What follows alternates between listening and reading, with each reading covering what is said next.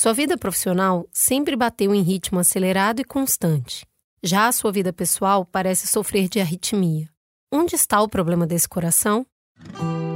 A gente começou a ficar um pouco estranho um com o outro. Aquela conexão, aquela sinergia que a gente tinha, ela foi se desfazendo um pouco, desconstruindo. Mas tinha uma dor, uma coisa que não, não funcionava bem. Hoje, a gente vai conhecer um pouco da história do Geraldo e como ele vem a cada dia mais se apoderando de si mesmo.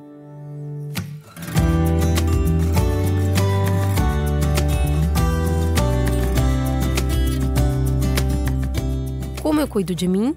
Foi para responder essa pergunta que criamos esse espaço aqui, um podcast para a gente conversar sobre saúde mental além do raso, partindo de múltiplas vivências, apresentando diferentes linhas de tratamento e explorando as nuances de viver e conviver com transtornos mentais. Prazer!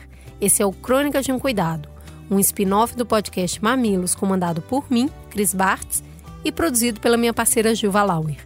Um lugar de acolhimento que oferece um caminho para você não precisar mais se achar sozinho. E quem abriu a sua cabeça e o seu coração para mim dessa vez foi o Geraldo ele é nosso ouvinte e mandou sua história para a gente contar aqui no podcast.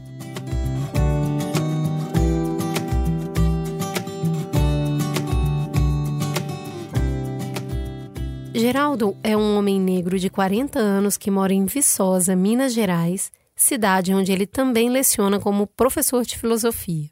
A vida do Geraldo começa em Belo Horizonte, onde ele nasceu, mas com quatro dias de vida ele foi adotado por uma família de Catas Altas.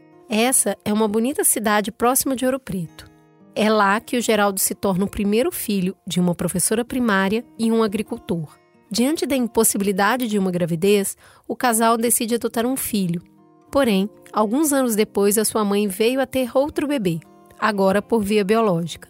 Outros dois filhos se seguiram a esse, tornando a casa cheia de crianças.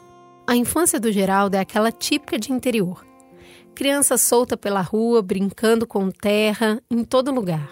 A alimentação sempre foi de primeira qualidade, vinda do plantio do pai no sítio da família. Ele também se dedicava muito aos estudos.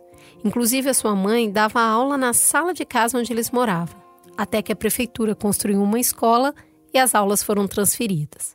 O pai do Geraldo era um homem rígido e trabalhador. Plantava no sítio da família e vendia na cidade era presente à sua forma. Já sua mãe era quem cuidava da casa e dos filhos. Ambos eram muito preocupados, especialmente com o Geraldo. Eu sou o único negro assim da família. A questão do negro ela começou a surgir para mim assim muito tarde. Então a marcação era essa. Todo mundo que chegava para ir visitar a gente em casa, né, a primeira coisa olhava e procurava, né? Nossa, chamava, ó, cadê o seu menino que você cria, o filho dos outros que você está criando? Então essa é uma marcação. E minha mãe ficava muito brava. Meu pai e minha mãe tinham uma, eles tinham um receio de que eu fosse muito diferente. Meu pai sempre falava da questão de que é, o sangue, né? É outro sangue. Então ele tinha medo de que eu me desviasse ou alguma coisa do tipo. Então ele sempre teve uma educação assim, bem rígida comigo, quanto do trabalho quanto do estudo. Né? Chegar nessa família, me reconhecer dentro dessa, dentro dessa família, era para mim ter um lugar no mundo. Eu ouvi vários comentários é, racistas, né, na minha família, mas eu não os tomava para mim. Eu queria estar naquele mundo. Eu sempre fiz de tudo para estar naquele mundo. Eu sempre fiz de tudo para pertencer àquele mundo. Inclusive me vestir de uma pele branca. Meu pai, é, minha mãe, às vezes minha mãe falava, né? Você é um preto branco. Você não é como os outros. Os outros meninos pretos da minha escola, eles não tinham o mesmo o mesmo status que eu tinha. É, eu era filho de uma família branca, da professora. Veja, a incondicionalidade do amor implicava em me clarear. Né? Você não é um preto, é um preto claro, um preto branco. Né? Eu tinha que me encaixar, é como se eu tivesse que me encaixar para ser amado. É claro que no coração da minha mãe não existia essa condição. Né? Se eu não me clareasse, ela ia me amar. Mas eu acho que ela achava que eu ficaria melhor, mais bem aceito, sofreria menos se eu me clareasse. O Geraldo perseguia esse território de pertencimento. Ele queria dar orgulho para os seus pais. Ele queria ser o garoto que deu certo, para não sobrar dúvida de que a sua família tinha feito a escolha certa em o acolher. O Geraldo se dedicou desde muito cedo para se destacar. Então, onde que eu me destaquei em Catas Altas foi na igreja. Eu acabei me envolvendo com a igreja e fui para o seminário. A primeira vez que eu entrei no seminário foi aos 12. É, fiz o curso de filosofia no seminário de Mariana. Mas aí, durante o curso de filosofia, eu percebi que não era essa a minha intenção. Aí eu pedi para sair do seminário, informei que eu queria sair. E aí fui, fui dar aula de espanhol. Eu tinha feito um curso de espanhol. Depois fiz um curso de direito e depois fiz mestrado e doutorado em filosofia. Mas desde a filosofia, estudando filosofia, eu entendi que eu não queria ser padre, mas eu queria era filosofia. Eu, e tinha um fato, né? Meu pai, assim, como professor de filosofia, meu pai nunca entendeu que aquilo era uma, uma profissão, né? Então, assim, a realização da vida dele foi quando ele foi na minha formatura de direito, entendeu? Ele me viu formado e ele nunca disse para você. Eu sempre falava que meu filho é advogado. Eu disse para ele: olha, eu sou professor. Eu entreguei para ele, eu dei aqui de presente, mas, mas enfim, era a minha realização era, ela era e ainda é na filosofia. Geraldo já dava aula de filosofia e para completar a renda ele trabalhava como professor de espanhol e também trabalhava com restauração de obras de arte em Ouro Preto. Era puxado, mas a vida nos anos 2000 estava indo bem, até que a sua família se quebra diante de uma grande perda. A minha mãe suicidou. Isso destruiu um pouco a gente, sabe? É ainda é uma dor que ninguém. É um vazio que nunca se preencheu e ninguém nunca conseguiu resolver, de nós quatro, né? Meu pai, os meus irmãos e eu. Hoje, quando eu olho para trás, é, se fosse hoje, eu teria percebido. Né? acho que minha mãe tinha uma depressão muito forte, uma, e a gente não percebeu. Né? Ela foi para Belo Horizonte sozinha e lá ela se suicidou.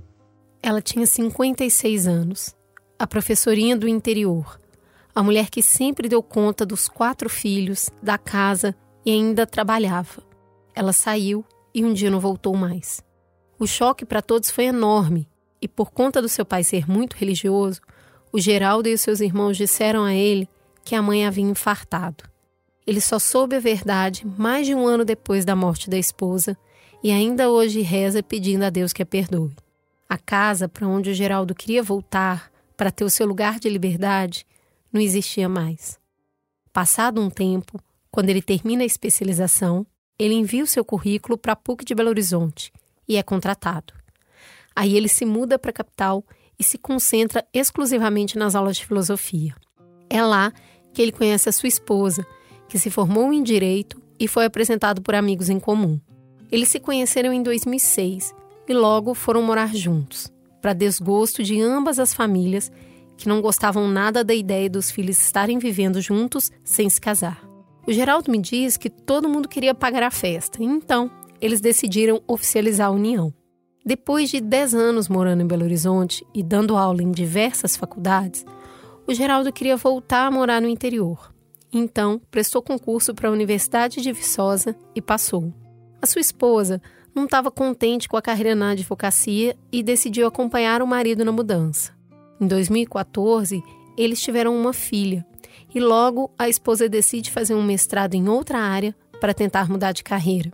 Cada um focado em suas atividades profissionais e ainda dando conta de uma criança, as coisas começaram a desandar. Acho que ali a gente começou a se distanciar um pouco eu tinha uma vida muito é, muito ocupada. Eu acho que a gente começou a caminhar em lugares assim muito diferentes assim. Eu fiquei com a vida muito resolvida e organizada profissionalmente, né? E a vida dela ficou bem desorganizada profissionalmente. Então, ela fez esse mestrado, mas esse mestrado aqui não abriu perspectivas de trabalho efetivo para ela. E a gente assim nunca conseguiu ter essa sinergia assim dessa realização profissional dos dois. Então ficava sempre aquela a gente começou a ficar um pouco estranho um para o outro. Aquela conexão, aquela sinergia que a gente tinha, ela foi ela foi se desfazendo um pouco, desconstruindo. Tinha uma dor e alguma coisa que não, não funcionava bem. Ter filho nesse momento parecia uma coisa distante, mas aconteceu. E o Geraldo me diz que isso acabou unindo o casal novamente. Eles se esforçaram para alinhar o compasso, estarem mais próximos. Mas eles voltaram a se distanciar quando a Manuela estava com cerca de três anos. E eu fui para Paris em 2017. Eu ganhei uma bolsa, sanduíche. Aí eu fui para Paris, fiquei três meses sozinho, trabalhando. Minha, meu sonho era fazer algo da pós-graduação fora do ir para fora do Brasil. Então, eu já tinha me dedicando a isso no mestrado. Geraldo ficou três meses estudando e escrevendo sua tese. No quarto mês, a sua esposa e sua filha foram encontrar com ele. Ele sabia que era a última chance para o seu casamento. E a gente passou um mês assim, maravilhoso em Paris, sabe? Nós três. Manuela tinha três anos. A gente fez o aniversário dela de três anos num parque em Paris. Eu tinha uns amigos, a gente, celebrou junto lá. E foi assim, foi um momento muito intenso. Eu lembro, eu fui buscá-las no aeroporto. Eu lembro que eu tava com muita saudade da minha filha. E ela, a primeira coisa que ela me viu, né, ela, ela assim, papai! E foi tão, tão forte. E eu tava com saudade da minha esposa também, assim. A gente era, tava com muitas dificuldades, né? Mas ficou uma, uma experiência muito forte, né? De a gente teve desencontros e desconexões, mas a gente experimentou muitas conexões fortes. Né? O Geraldo se emociona ao lembrar dessa viagem, dessa fase. Ao mesmo tempo, ele viu seu sonho profissional sendo realizado e o seu sonho desmoronando no campo pessoal.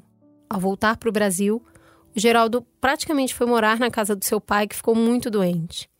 E essa distância acabou colocando um ponto final no casamento. E ele vai buscar na terapia para tentar entender melhor como estava se sentindo. E eu, eu queria entender um pouco o que estava acontecendo com a gente. Eu estava triste com aquilo, né? Muito triste com a forma como estava tava indo. Ele, ela também estava triste. Então aquilo deixou um, um, rombo assim no meu peito. Assim. Aí eu procurei uma terapia, eu queria uma ajuda. Eu estava muito triste com aquilo. Eu ganhei a minha vida com uma família, né? E eu acho que eu queria muito construir uma família, né? Para o Geraldo, construir uma família era muito importante. Manter essa família era muito importante. Mas ele sentiu esse desejo escapando entre os seus dedos. Logo ele, que sempre conseguiu tudo o que queria na vida profissional, com ampla dedicação, não conseguia decodificar as necessidades da sua esposa, o que ela desejava que ele não conseguia realizar.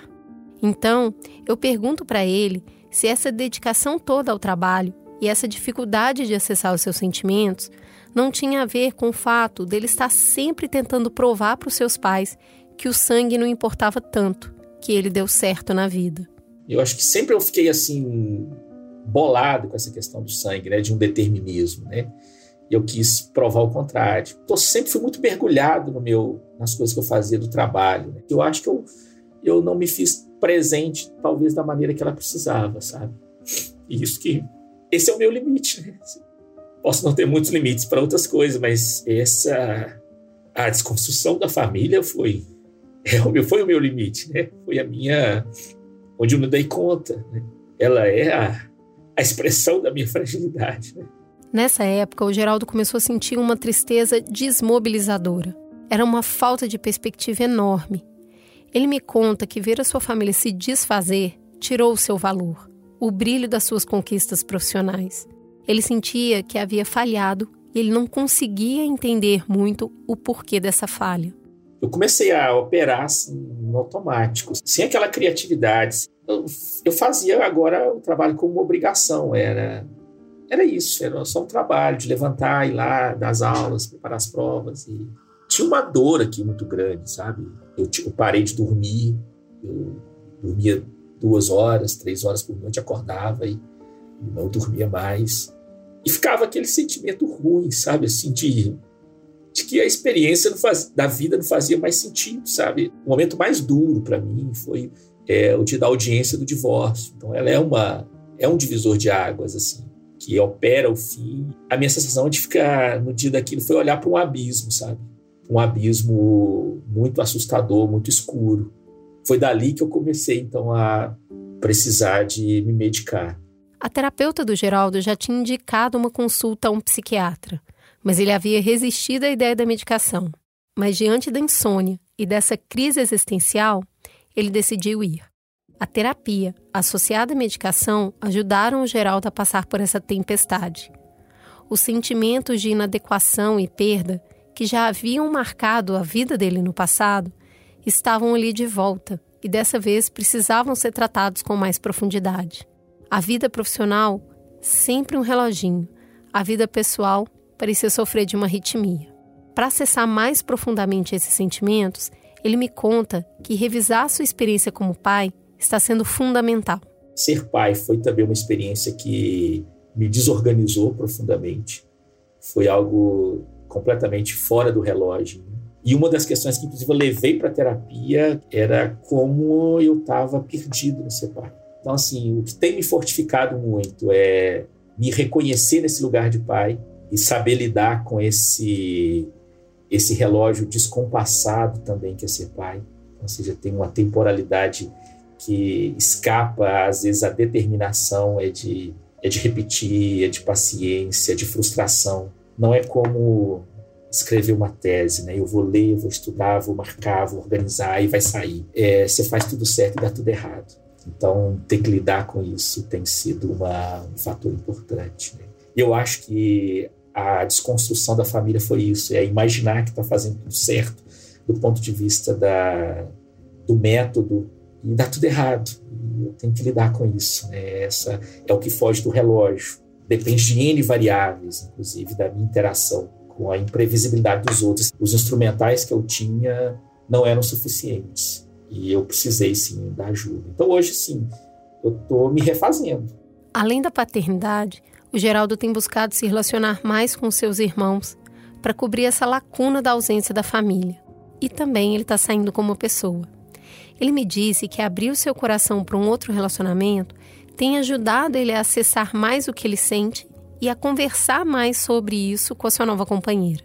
Como um homem da filosofia, o Geraldo sabe que a vida é uma sucessão de angústias com pequenos acidentes felizes no meio. Quanto mais a gente se apodera de si mesmo, reconhecendo os nossos buracos e as nossas singularidades, mais estamos propensos a esbarrar com a felicidade.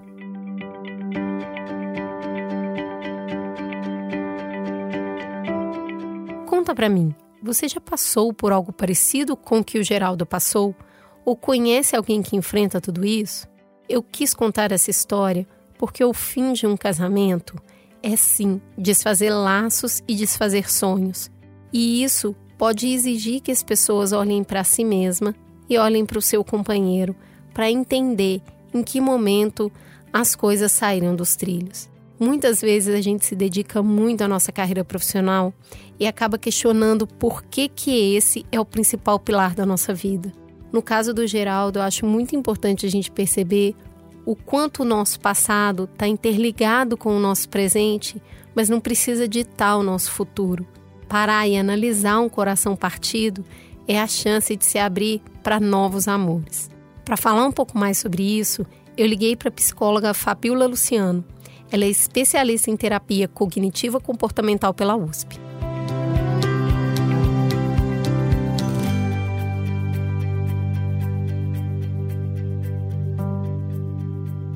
Fabiola, o Geraldo conta que a primeira vez que ele procurou um psiquiatra foi após a audiência de divórcio.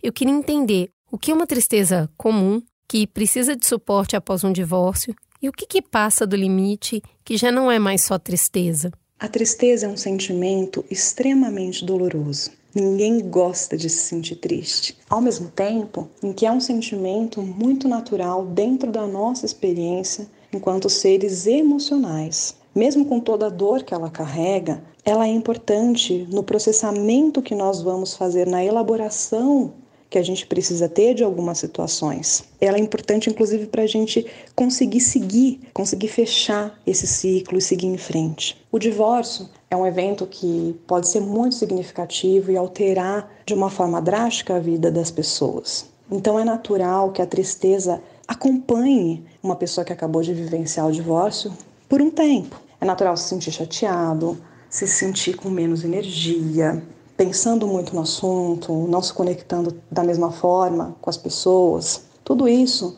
embora mexa muito com a pessoa, está dentro de um quadro considerado saudável e necessário para lidar com esse fim. A gente começa a se preocupar quando a tristeza ela começa a impactar a funcionalidade da vida da pessoa. Então, o sono, a alimentação, começa a existir uma perda generalizada de prazer, ou seja, as atividades que antes faziam a pessoa se sentir bem, se sentir feliz, já não fazem mais, sentimento de desesperança, falta de sentido, e ela já não consegue mais organizar a rotina da mesma forma e funcionar da mesma forma como ela funcionava. Então, ela já não está mais só triste, ela começa a ter uma perda na rotina a vida vai ficando impactada, parada, comprometida. Então, nesse caso, quando começa a haver um desequilíbrio num conjunto como um todo na vida da pessoa, aí é importante observar e avaliar a necessidade de um suporte externo para lidar com esse momento. Fabiola, a gente sabe que aceitar um determinado momento ou fase da vida que chegou a um fim não é fácil.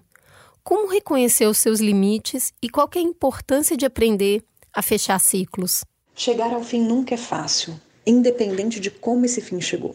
Por isso, muitas pessoas acabam permanecendo em relacionamentos onde elas já nem cabem mais, pelo medo de enfrentar as consequências de um divórcio. E é natural sentir essa insegurança. Agora, o importante é que a gente encontre dentro de nós coragem para enxergar a relação, enxergar a relação como ela é e não como nós gostaríamos que ela fosse. Porque no fim, fechar os olhos não faz as coisas mudarem. Manter um relacionamento precisa fazer sentido. E para perceber se ainda faz sentido, a gente precisa manter os olhos bem abertos, manter o coração aberto, manter a nossa autoobservação. Nós precisamos nos perguntar quais os nossos desejos, os nossos sonhos, os nossos valores, os nossos objetivos. E a gente precisa também analisar se essa relação ainda permite espaço para a nossa identidade. Se você entender que estão faltando esses aspectos seus tão importantes no relacionamento, então talvez seja o momento de conversar, de expressar essas necessidades. E daí podem surgir ajustes que talvez sejam capazes de mudar o rumo da relação de uma forma positiva. Agora, se tudo isso já foi tentado, ou se você já passou do momento em que esses ajustes poderiam modificar as coisas, talvez seja o momento de aceitar que chegou ao fim. Quando um ciclo se fecha, é porque ele já não tem mais o significado que ele tinha antes. E por mais doloroso que seja encerrar ciclos, é vital, é vital conseguir fechar as portas. Porque só assim nós vamos poder cuidar das feridas que ficaram e também seguir em frente para tudo de novo que há para nós. É claro que nós até podemos tentar, enquanto ainda há espaço para as mudanças, que de repente possam devolver vida para esses ciclos. Mas é também fundamental entender o momento de parar, o momento de refletir e de deixar de tentar, de deixar de nos machucar, principalmente quando nós entendemos que, apesar de todo o nosso desejo, as coisas já não são mais o que a gente precisaria ou gostaria que elas fossem. E de entender que aquele ciclo acabou. Então, por mais doloroso que isso seja, a um passo que a gente aceita essa realidade, a gente começa a entrar em contato com o nosso luto, com a dor desse fim, com toda a tristeza que a gente sabe que isso vai trazer, mas também com a certeza de que depois disso vai vir espaço para um novo ciclo carregado de significado. Concordo muito com você. Agora, como que a gente cuida da saúde mental para ajudar uma pessoa a se reerguer e se reorganizar após um divórcio? Cuidar da saúde mental pós-divórcio é fundamental. Isso porque muitas mudanças estão acontecendo.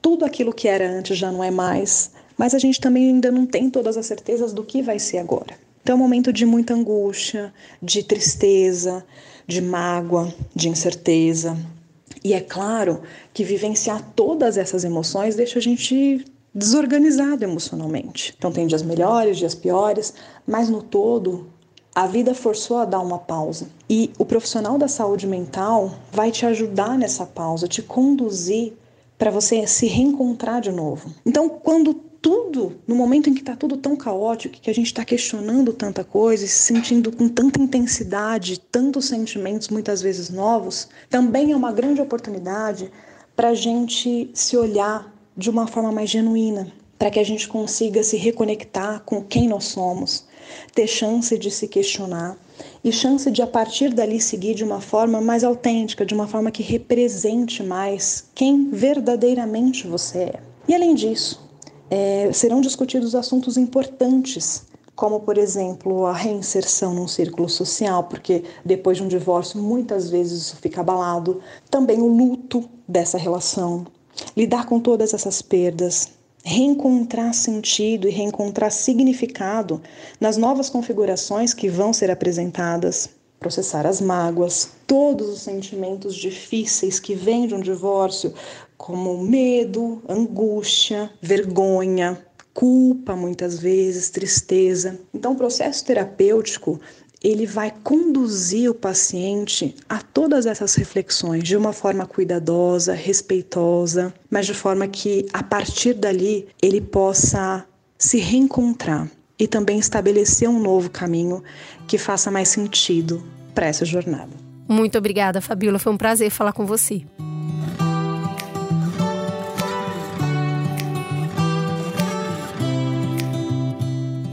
Boa conversa hoje, hein? Eu senti que avançamos nesse tema. Eu agradeço ao Geraldo por me contar sua história, a Fabiola por me ensinar e você por me ouvir. Se quiser, você pode contar a sua história para mim.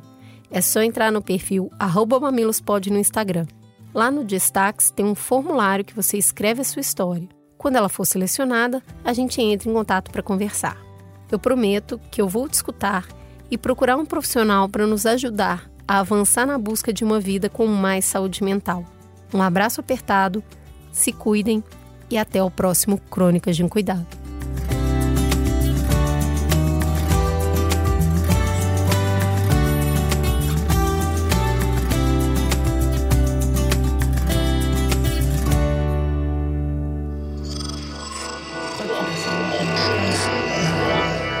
Podcast é, é apresentado por b9.com.br.